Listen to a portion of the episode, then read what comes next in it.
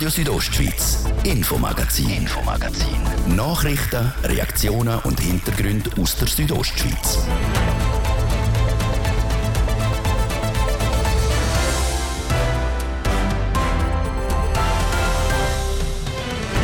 Für diese Sendung sind wir im wohl kleinsten und tiefgelegensten Skigebiet der Region vorbeigegangen. Warum der Skiclub Igis überzeugt ist, dass man auch in der kommenden Saison ein paar Schwünge ziehen auf der Piste, die auf nicht mal 600 Meter über Meer liegt, wir haben nachgefragt. Denn darf St. Moritz das Sorgenparkhaus Quadrelles schon bald für 9 Millionen Franken sanieren? Und was sagt die Gemeinde Fatz Oberfatz zu einem neuen Seniorenzentrum? Über beides befindet Stimmvolk diesen Sonntag. Um was es konkret geht bei diesen zwei Vorlagen, wir berichten darüber. Und wir gehen der Frage nach, warum das wirksame Medikament nicht in allen Fällen von der Krankenkassen übernommen werden. Ein Bündner Chefarzt vergleicht das Vorgehen der Krankenkassen mit einer Lotterie. Das und mehr jetzt gerade im Infomagazin auf RSO. Am Mikrofon ist Adrian Kretli. Wir gehen ins Oberengadin. In St. Moritz entscheidet das Stimmvolk am nächsten Sonntag nämlich über die Zukunft vom Parkhaus Quadrellas mitten in St. Moritz Dorf.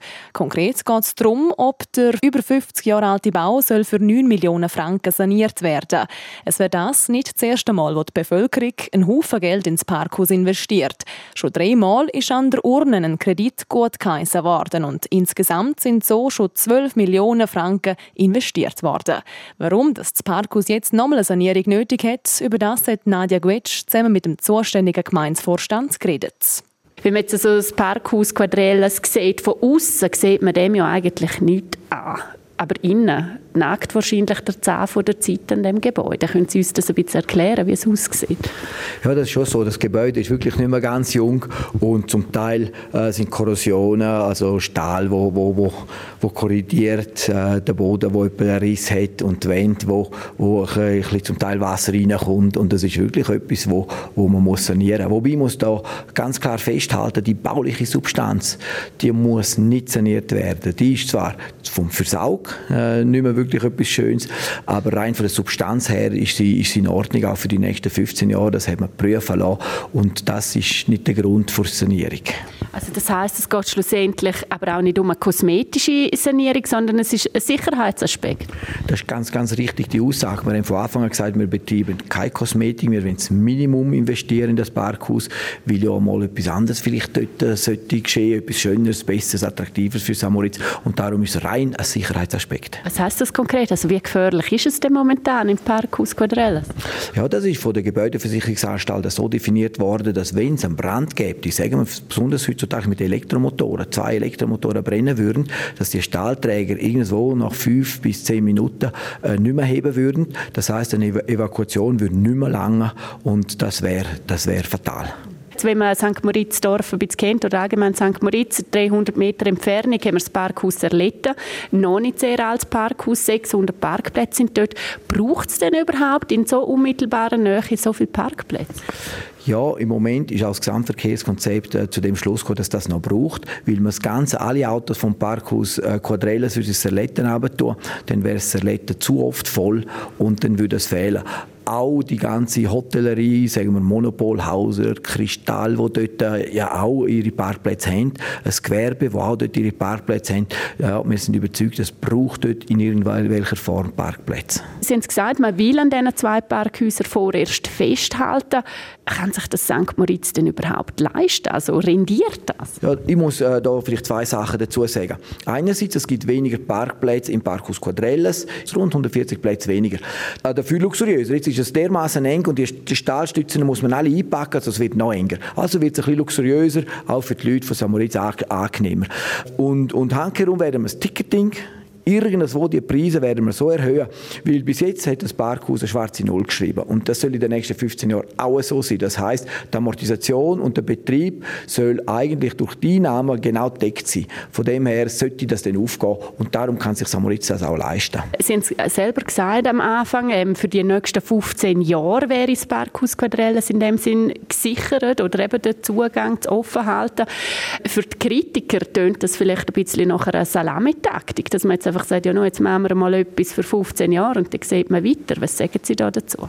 Ja, das ist ein klares Statement. Erstens, die Sicherheit, die spielt keine Rolle, ob 4, 5 oder 15 Jahre. Die Sicherheit ist jetzt das Problem und die muss man jetzt lösen, wenn man das Parkhaus nutzen will. Und zum anderen muss ich sagen, und da rede ich als Reto Matossi von Herzen, die Nutzung an dem Ort ist nicht die richtige Nutzung oder teilweise nicht die richtige Nutzung. Mein Wunsch wäre, dass man vielleicht zwei oder drei Stück äh, Parkierungsmöglichkeiten wird weiterhin müssen haben. Aber obendrin ist dort der Ort so zentral, dass man dort muss etwas viel Besseres, viel Schleueres eigentlich kreieren. Und darum muss man jetzt subito mit der Planung anfangen, dass man in dem Parkhaus Quadrelles, in dem Quartier, an dem Ort etwas nachher können wirklich für Samoritzen entwickeln, wo man sagen, wow, doch, das ist ein großer Unterschied, ein riesen Mehrwert für Samoritz. Reto Matossi, zum Schluss noch der Plan B. Was passiert, wenn es ein Nein gibt am 27. November?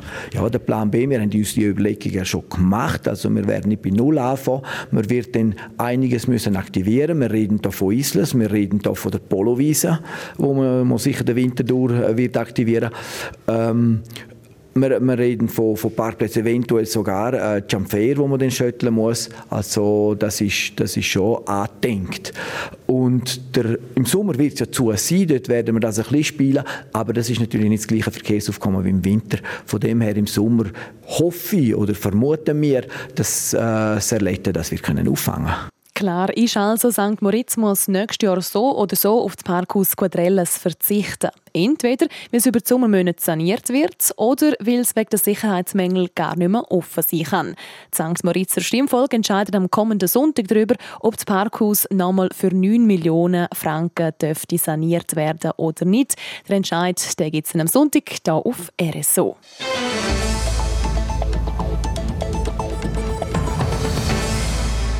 Und ebenfalls an die Urne geht am Sonntag die Stimmbevölkerung von der Gemeinde Fatz Oberfatz. Dort wird über eine Teilrevision von der Ortsplanung entschieden. Konkret ist die nötig, um ein neues Seniorenzentrum zu bauen. Welche Vorteile das würde bringen und was mit dem bisherigen Altersheim soll passieren, es berichtet der Thies Fritschi und der Sebastian Scholz. Das ehemalige Hotel Park ist Mitte der 80er Jahre zum heutigen Alters- und Pflegeheimpark umgenutzt worden. Die letzte richtige Sanierung hat im Jahr 2000 stattgefunden. Weil das Gebäude aber so alt ist, entspricht das Altersheim nicht mehr den heutigen Bedürfnissen von einem zeitgemäßen Seniorenzentrum. Es fehlen zum Beispiel Doppelzimmer, sanitäre Einrichtungen in den Zimmern oder betreute Alterswohnungen. Das will man mit dem Neubau ändern. Auch gächten ältere Leute weg von der Lenzerheit, weil sie nicht mehr so mobil sind, sagt Maurin Moller, Gemeindepräsident von Fatz Oberfatz.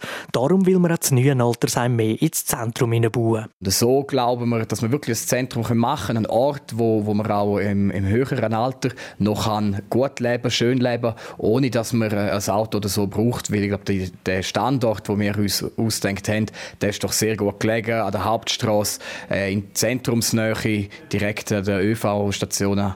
Also von dem her glaube ich, ist das eine sehr gute Idee und ein sehr gut durchdachtes Projekt auch. Mit dem Neubau will man auch das Angebot ändern. Zum Beispiel mit einem betreuten Wohnen, aber auch neue Parkplätze sollen entstehen unterirdisch. Der alte Standort, das Alters- und Pflegeheim Park, wird aber bei einem Jahr am Sonntag nicht einfach in Grund und Boden gestampft. Die Idee ist, dass das Gebäude nicht abgerissen wird, sondern dass es äh, dort Seniorenwohnungen gibt zum Beispiel. Also es wird eine Renovation geben.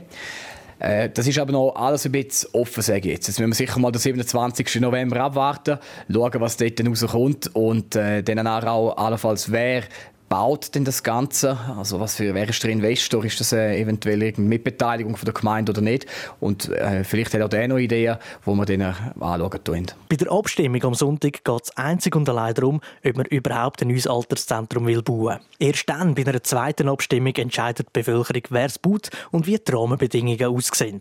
Separat zur Abstimmung steht auch eine Ladefläche, die ins Seniorenzentrum soll gebaut werden soll. Damit will man zwei Flüge mit einer Klappe schlagen, sagt der Maurin Moller. An dieser Stelle möchte man ein bisschen Begegnungszone machen. Das heisst nicht nur äh, Senioren einem Ort haben, sondern dass auch verschiedene Leute dort vorbeikommen. Das ist das eine. Wirtschaftlich ist es ganz sicher so, dass es natürlich mit einer Ladefläche auch Mieteinnahmen, Pachtzinsen gibt. Und das hat äh, dementsprechend auch einen wirtschaftlichen Impact auf das Ganze äh, also für eine quasi Quersubventionierung, ähm, wo wir einfach sehen, hey, das ist eine Chance, wo man, wo man anschauen muss und wo man möglichst gut nutzen sollte. Wer die Ladefläche soll betreiben soll, ist auch noch völlig offen. Ein Grossverteiler oder Haufen kleine Läden. Auch da geht es im Gemeinsvorstand nur um den Grundsatzentscheid. Ja oder nein. Was das Ganze kosten soll, das ist laut dem Gemeindepräsident Maurin Maler noch nicht klar. Es käme dann vor allem auf die konkreten Pläne drauf an. Über die will man dann erst im nächsten Jahr befinden.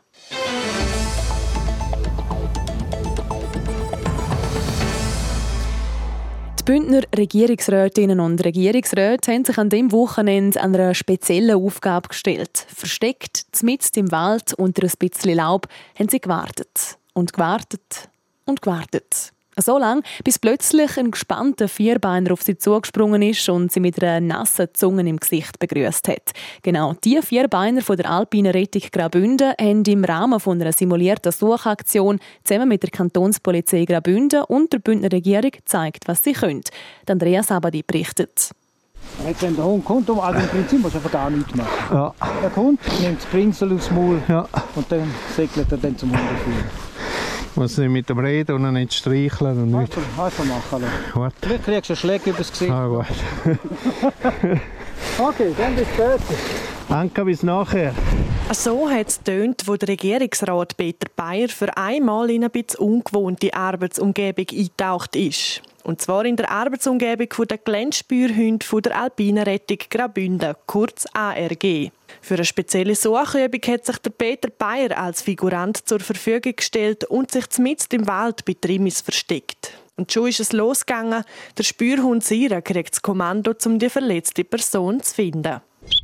Sira! Komm da! Hey! Und suchen! Schon nach nicht einmal zehn Minuten kommt Sira beim Verletzten an. Ich bin in dem Moment angekommen beim Patient und beim Hannes. Der Patient ist stabil. Und nicht nur bei der Sira und ihrem Hundeführer, sondern auch besonders beim Regierungsrat Peter Bayer ist der Erleichterung gross wenn man da im, im Wald liegt und wartet, bis ein Hund einem findet und auch Leute kommen, die einem so einmal so Erstversorgung machen und dann mit der Bahn einen Hang aufziehen. Ich bin froh gewesen, bin ich nicht wirklich verletzt gewesen, dann wäre es wahrscheinlich nicht sehr angenehm. Und auf der anderen Seite ist es aber gleich beruhigend zu wissen, dass wenn man einmal in Not ist, dass es Leute gibt, die einem äh, unterstützen und am Schluss retten. Ein spezielles Erlebnis, das der Regierungsrat hier also am eigenen Leib erfahren hat. Die Rettungshunde, die bei dieser Suchübung dabei sind, sind unterschiedlich ausgebildet und auf verschiedene Situationen spezialisiert. Die einen sind beispielsweise geschult darauf, um in schwer zugänglichem Gelände Personen aufzuspüren, die beispielsweise beim Wandern verunglückt sind. Andere können anhand vom Geruch nach einer spezifischen Person suchen. Zum Beispiel nach dem Geruch von der angehenden Regierungsrätin Carmelia Meissen. Auch sie ist das Wochenende in die Rolle von einer Figurantin geschlüpft und das hat imponiert. Das ist äh, sehr interessant. Ich hatte nicht so eine anspruchsvolle Tätigkeit, nur zu warten, aber darum hatte ich Zeit um zu beobachten, wie der Hund sich da im Gelände bewegt hat und sehr rasch auf die Spur von mir gekommen ist. So schnell wie möglich auf die richtige Spur kommen, das ist das Ziel der Geländesuchhunde, aber auch der Personensuchhunde der Kantonspolizei Graubünden, die an diesem Wochenende zusammen geübt haben. Auch im Ernstfall kommt es immer wieder vor, dass die beiden Organisationen für größere Suchaktionen zusammenarbeiten. Das ist auch sehr beruhigend zu wie es zusammenspielt. Jetzt da zum Beispiel zwischen Kantonspolizei und Alpine Rettung funktioniert. Aber auch das Zusammenspiel unter den Leuten, das Zusammenspiel mit den Tieren, mit dem Hund. Das ist enorm spannend und, äh, ja, und gleichzeitig eben wirklich beruhigend zum Wissen, es funktioniert. Der verunglückten oder vermissten Personen schnell helfen, das ist das Ziel. Für das trainieren die zwei- und vierbeinigen Retter auch fast täglich. Denn Wiederholung und Routine sind wichtig für die Hunde, so die Trainer. Dazu kommen bis zu 14 offizielle Übungen, wie die am Wochenende. Also wollen die freiwilligen Retter dazu beitragen, um auch in Zukunft Menschenleben retten zu können. Und das natürlich nicht nur von Leuten, die in der Regierung sind. Andrea Sabadi hat berichtet und tierisch schließen wir den ersten Teil vom Infomagazin ab, machen kurz Pause für die Werbung. Hot Wings Tuesday bei Kentucky Fried Chicken. 16 Hot Wings für nur 9,90 Franken. Jeden Dienstag bis zum 13. Dezember. Jetzt bei KFC. Mitspielen, mitfiebern und gewinnen. Mitmachen am Südostschweiz Tippspiel rund um die Fußball-Weltmeisterschaft 2022. Tippen, mitfiebern, gewinnen. www.südostschweiz.ch wm-tippspiel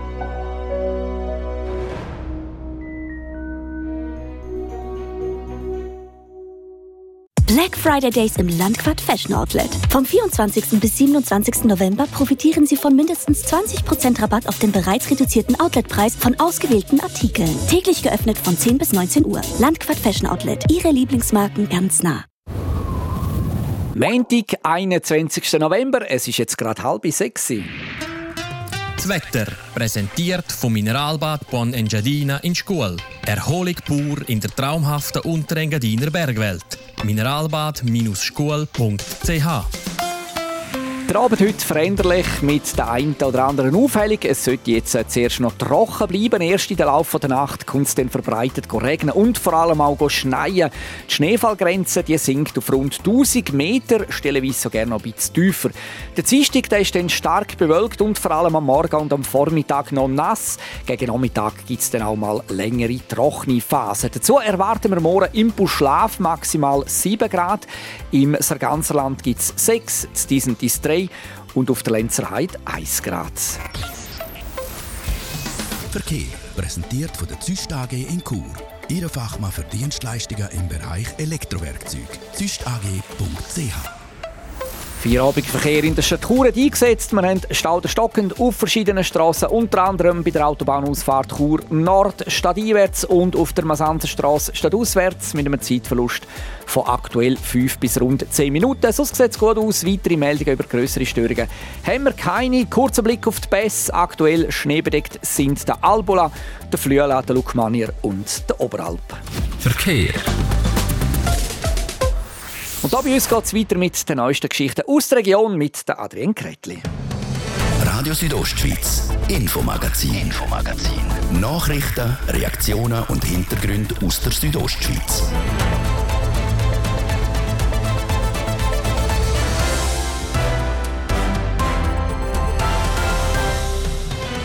Zurück zum zweiten Teil vom heutigen Infomagazin und da gehen wir unter anderem der Frage nach, warum das im Land wie der Schweiz nicht alle Patientinnen und Patienten den gleichen Zugang zu Medikamenten haben und vor allem, warum dass die Medikamente in gewissen Fällen von der Krankenkasse gezahlt werden und in anderen Fällen nicht.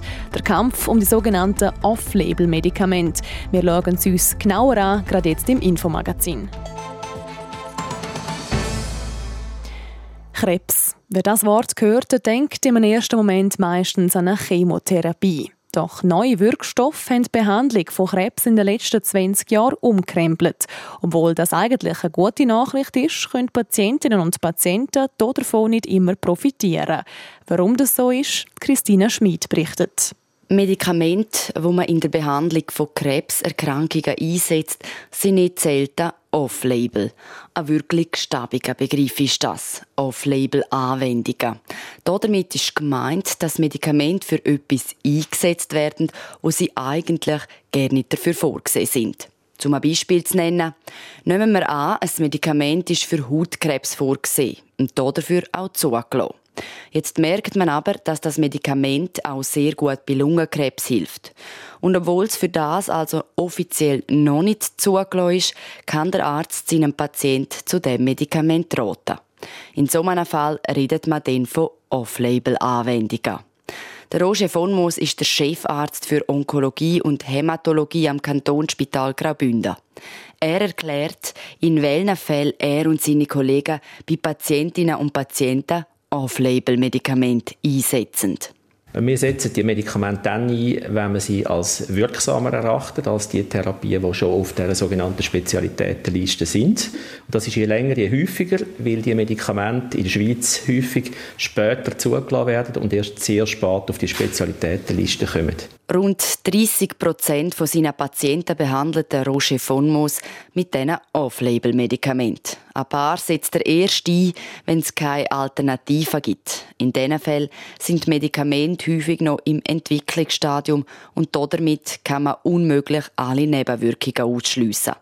Aber in den meisten Fällen handelt es sich um andere Off-Label-Medikamente, nämlich solche, die eigentlich auch in der Schweiz müssten zugelassen sein es gibt aber häufig auch die Situation, dass die Medikamente äh, in den USA und in Europa bereits zugelassen sind, weil die Firmen häufig in die Schweiz erst in dritter Linie kommen äh, für die Zulassungen. Und dann sind die Medikamente ähm, durch die zwei grössten Volkswirtschaften der Welt bereits zugelassen und dort als sicher beurteilt worden durch die FDA und die EMA und nur nicht in der Schweiz verfügbar aufgrund der Kosten, wo man sich mit dem Preis zwischen BAG und der Industrie noch nicht gefunden hat.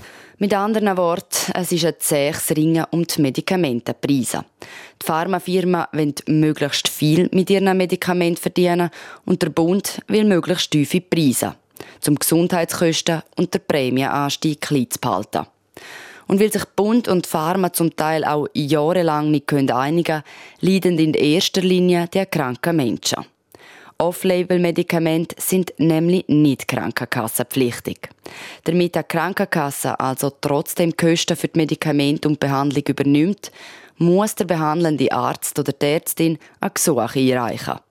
Eine riesige Bürokratie, die einer Lotterie gleicht, sagt der Chefonkologe. Ja, es gibt eine Ungleichbehandlung. Die Ungleichbehandlung, lassen Sie mich ein Beispiel machen. Zwei Frauen, die eine ist 50, die andere ist 70, beide haben das gleiche Leiden, im gleichen Stadium, bräuchten das gleiche Medikament, Off-Label, sind bei der gleichen Versicherung sogar. Und einmal gibt es ein Ja und einmal gibt es ein Nein. Jetzt denken Sie vielleicht, die Dame mit 70 hat ein Nein bekommen und die mit 50 ein Ja. Es ist sogar noch umgekehrt gewesen. Das ist eine Situation, die meiner Meinung nach absolut unhaltbar ist und wo man auch versucht hat, mit verschiedenen Massnahmen Gegensteuer zu geben.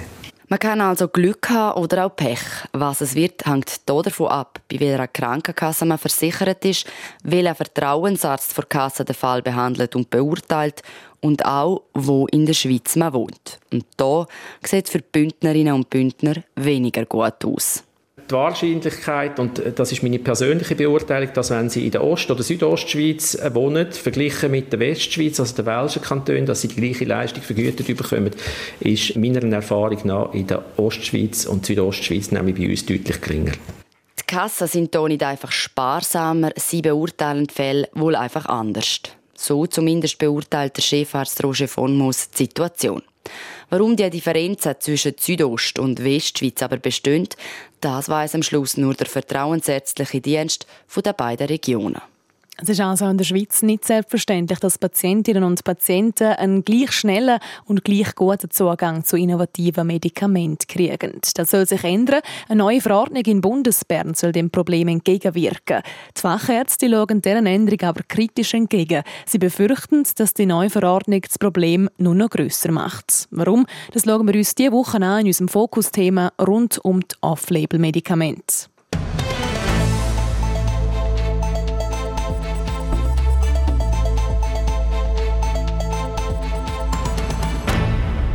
Skifahren in Graubünden. Dort denkt man schnell einmal an grosse Skigebiete wie Flims, Lags, Arosa, Lenzerheide, St. Moritz oder vielleicht auch an Davos. Aber sicher nicht denkt man an das Skigebiet Igis.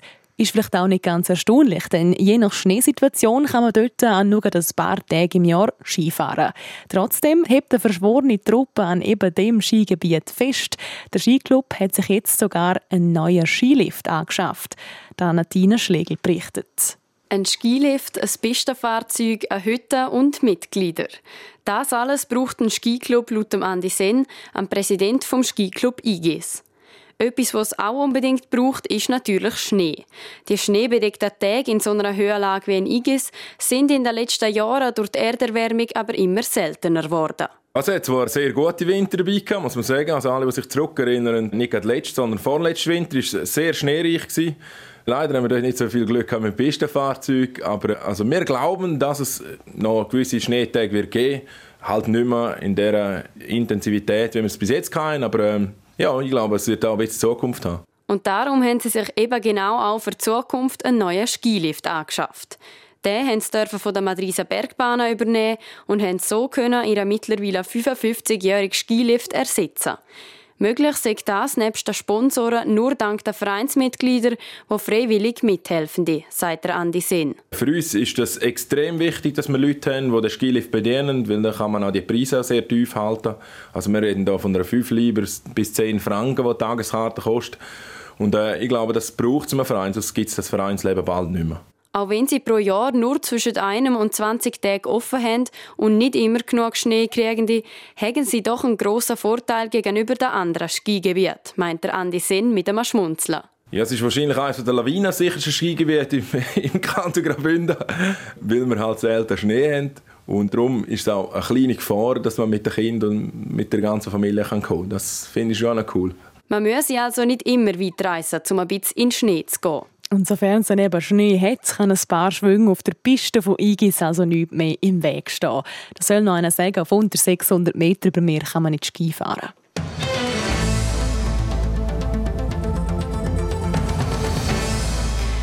Sportlich ist momentan alles ein bisschen drunter und drüber. Kurz vor der Adventszeit die ersten Spiele an der Fußball-WM und bei den Skirennfahrerinnen hat man wegen fehlenden Schnee erst das Wochenende können die Saison starten. Hoffentlich alles nach Plan, läuft dafür bei Langläuflerinnen und Langläufler. Für sie fängt der Freitag die Saison mit den ersten Sprints im finnischen Rukka an. Mit dabei sind neben der Luzernerin Nadine Fendrich auch zwei junge Bündner Langläuflerinnen, Nadja Kählin und Dalina Meyer. Meier. Wie sie sich auf ihre erste richtige Saison bei der Elite vorbereitet haben, der Livia Biondini und der Tobias Sorapera berichten. Die beiden Langläuferinnen sind schon zusammen mit der Laurin van der Graaf und der Nadine Fendrich an den Olympischen Spielen gelaufen und haben den guten siebten Platz in der Staffel mit heimgenommen. Im Sprint hat Dalina Meyer in Peking auf den 13. Platz geschafft. Nadia Kählin ist 21. im Skiathlon geworden und auf Rang 43 im 10 Kilometer klassisch gelaufen. Jetzt geht's in den Weltcup. Dalina Meyer ist da schon seit fünf Jahren mit dabei. Für Nadia Kählin wird es die erste komplette Saison bei der Elite. Ein bisschen nervös sie schon. Sie schauen aber, dass sie ruhig bleiben und sich einfach darauf freuen. Im Gegensatz zu vorher ändert sich schon etwas. Ja, jetzt sicher anders ist, dass wir in den Norden gehen, auf früher, jetzt schon eineinhalb Wochen glaub, vor dem ersten Rennen. Und dann werde ich auch recht lange dort oben sein, ohne immer zwischen den Rennen heim. Das ist sicher ein Unterschied zu den Alpencaps vorher und darum, ja. Schon routinierter ist Totalina Meyer. Sie kennt den Ablauf im Weltcup schon und weiß, auf was sie sich vor allem freut. Ja, eben, es ist natürlich wieder ein WM-Jahr. Das ist sicher speziell und cool, was man drauf schaut. Aber ähm, ja, ich freue mich natürlich auch immer auf die Heimrennen, die wir hier in der Schweiz haben. Das ist immer cool mit den Zuschauern und eigentlich so auf alle Rennen, die kommen. Das ist immer, jedes Rennen ist speziell, aber natürlich die Highlights sind schon ein die WM und die Heimrennen. Das erste Heimrennen gibt es dann Mitte Dezember in Davos, am Geburtsort von der Alina Meyer. Bis dahin werden aber noch die letzten Schleife Vorbereitung gemacht, bevor es am kommenden Wochenende mit der Saison losgeht. Weil an vielen Orten noch Schneemangel wegen der Wärme herrscht, haben die Langläuferinnen viel müssen auf der Rollski trainieren, statt auf dem Schnee. Das ist schon ein Unterschied für Nadja Kählin. Ja, das Gefühl ist sehr ähnlich, aber halt schon nicht gleich wie auf dem Schnee. Ähm Jetzt klassisch vor allem ist der Unterschied noch ein größer mit dem Abstoß und wie halt der Ski auf dem Schnee hebt und der Rollski auf der Straße. Darum hat es schon auch noch ein paar Schneetrainings gebraucht, damit man das Gefühl vom Schnee wieder kriege. Auch sonst hat es leichte Anpassungen im Training gegeben, wie Alina Meyer erzählt. Ich habe jetzt keine riesigen Veränderungen getroffen. Grundsätzlich ist ja, das Training bleibt das Training und man kann nicht uh, mega viel verändern.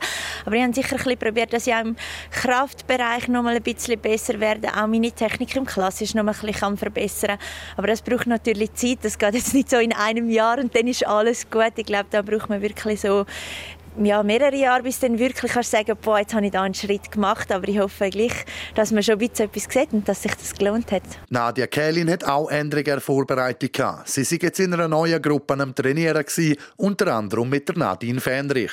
Es war sehr cool, mit ihr zu trainieren, sagt Nadia Kählin. Nadine Fendrich ist schließlich momentan ja die beste Schweizer Langläuferin.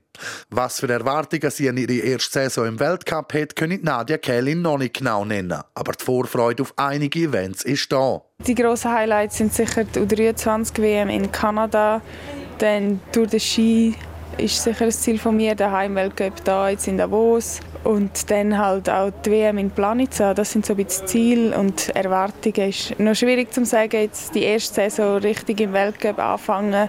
Ich glaube, man muss auch ein bisschen reinkommen und dann schauen, was rausschaut. Auch Alina Meyer will Schritt für Schritt gehen und die Saison nehmen, wie sie halt kommt. Ja, ich denke, so konkrete Platzierungen liefern Resultat sagen ist immer schwierig voraus. Eben, sicher, es muss immer alles klappen. Es gibt auch äußere Faktoren, die dann noch dazu spielen müssen, dass das beste Resultat möglich ist. Aber ich will natürlich schon im Sprint möglichst weit, möglichst viel Hits können laufen und dann ja immer weiterkommen und schauen wie weit für es langt. Wir drücken den beiden jungen Bündnerinnen auf jeden Fall die Daumen, dass es eben weit für sie langt. Das erste Rennen für sie diese Saison ist wie gesagt am Freitag im finnischen Ruka. Und sportlich geht es bei uns auch weiter. Sport. Das grosse Thema momentan natürlich die Fußball-Weltmeisterschaft in Katar. Und da hat heute Nachmittag einer der Favoriten seinem Ruf alle Ehr gemacht, Livio Biondini. Genau, und zwar das Mutterland vom Fußball. England lässt in seinem ersten Spiel vor WM nichts anbrennen und gewinnt gerade mit 6 zu 2 gegen den Iran. Die Engländer sind vor ersten Sekunden an im Schnellzug gekommen, sind dann durch einen fast 10-minütigen Unterbruch vorerst aber bremst worden. Der iranische Goal ist bei einer Flanke vom Hurricane mit dem eigenen Verteidiger zusammengeprallt und minutenlang behandelt worden. Er hat zuerst probiert zum Weiterspielen, ist dann nachher aber ausgewechselt worden mit Verdacht auf eine Hirnerschütterung. Three Lions haben nachher unbekümmert ihr Spiel aufgezogen und schon zur Pause durch Goal von Jude Bellingham, Raheem Sterling und Bukayo Saka mit 3-0 geführt. Nach dem Seitenwechsel ist wieder der Saka mit seinem zweiten Goal zum 4-0 gewesen. Kurz darauf hat der Iran können reagieren, quasi im Gegenzug klingt am Taremi 1 zu 4. Die Freude bei den Iranern hat aber nur kurz gehabt. Die eingewechselten Marcus Rashford und Jack Grealish stellen auf 6 zu 1. In der 12. Minute vor Nachspielzeit hat der Schiri nach Begutachtung vom Videoschiedsrichter noch Penalty für den Iran gegeben. Der Taremi verwandelt den mit seinem zweiten Goal sicher zum Endstand von 2 zu 6. Die weiteren Spiele von heute sind noch Senegal gegen Holland, wo jetzt gerade läuft, und am Abend USA gegen Wales. Sport. Das war das Infomagazin hier bei uns auf RSO. Das Wichtigste aus der Region und auch die ganze Sendung von heute. Zum nochmal nachlesen gibt es online unter südostschweiz.ch radio als Podcast zum Abonnieren oder jeweils vom Montag bis Freitag immer am Abend ab dem Viertel ab 5 Uhr live auf RSO. Ich wünsche weiterhin einen schönen Montagabend. Am Mikrofon war Adrian Kretli. Radio Südostschweiz, Infomagazin, Infomagazin. Nachrichten, Reaktionen und Hintergründe aus der Südostschweiz.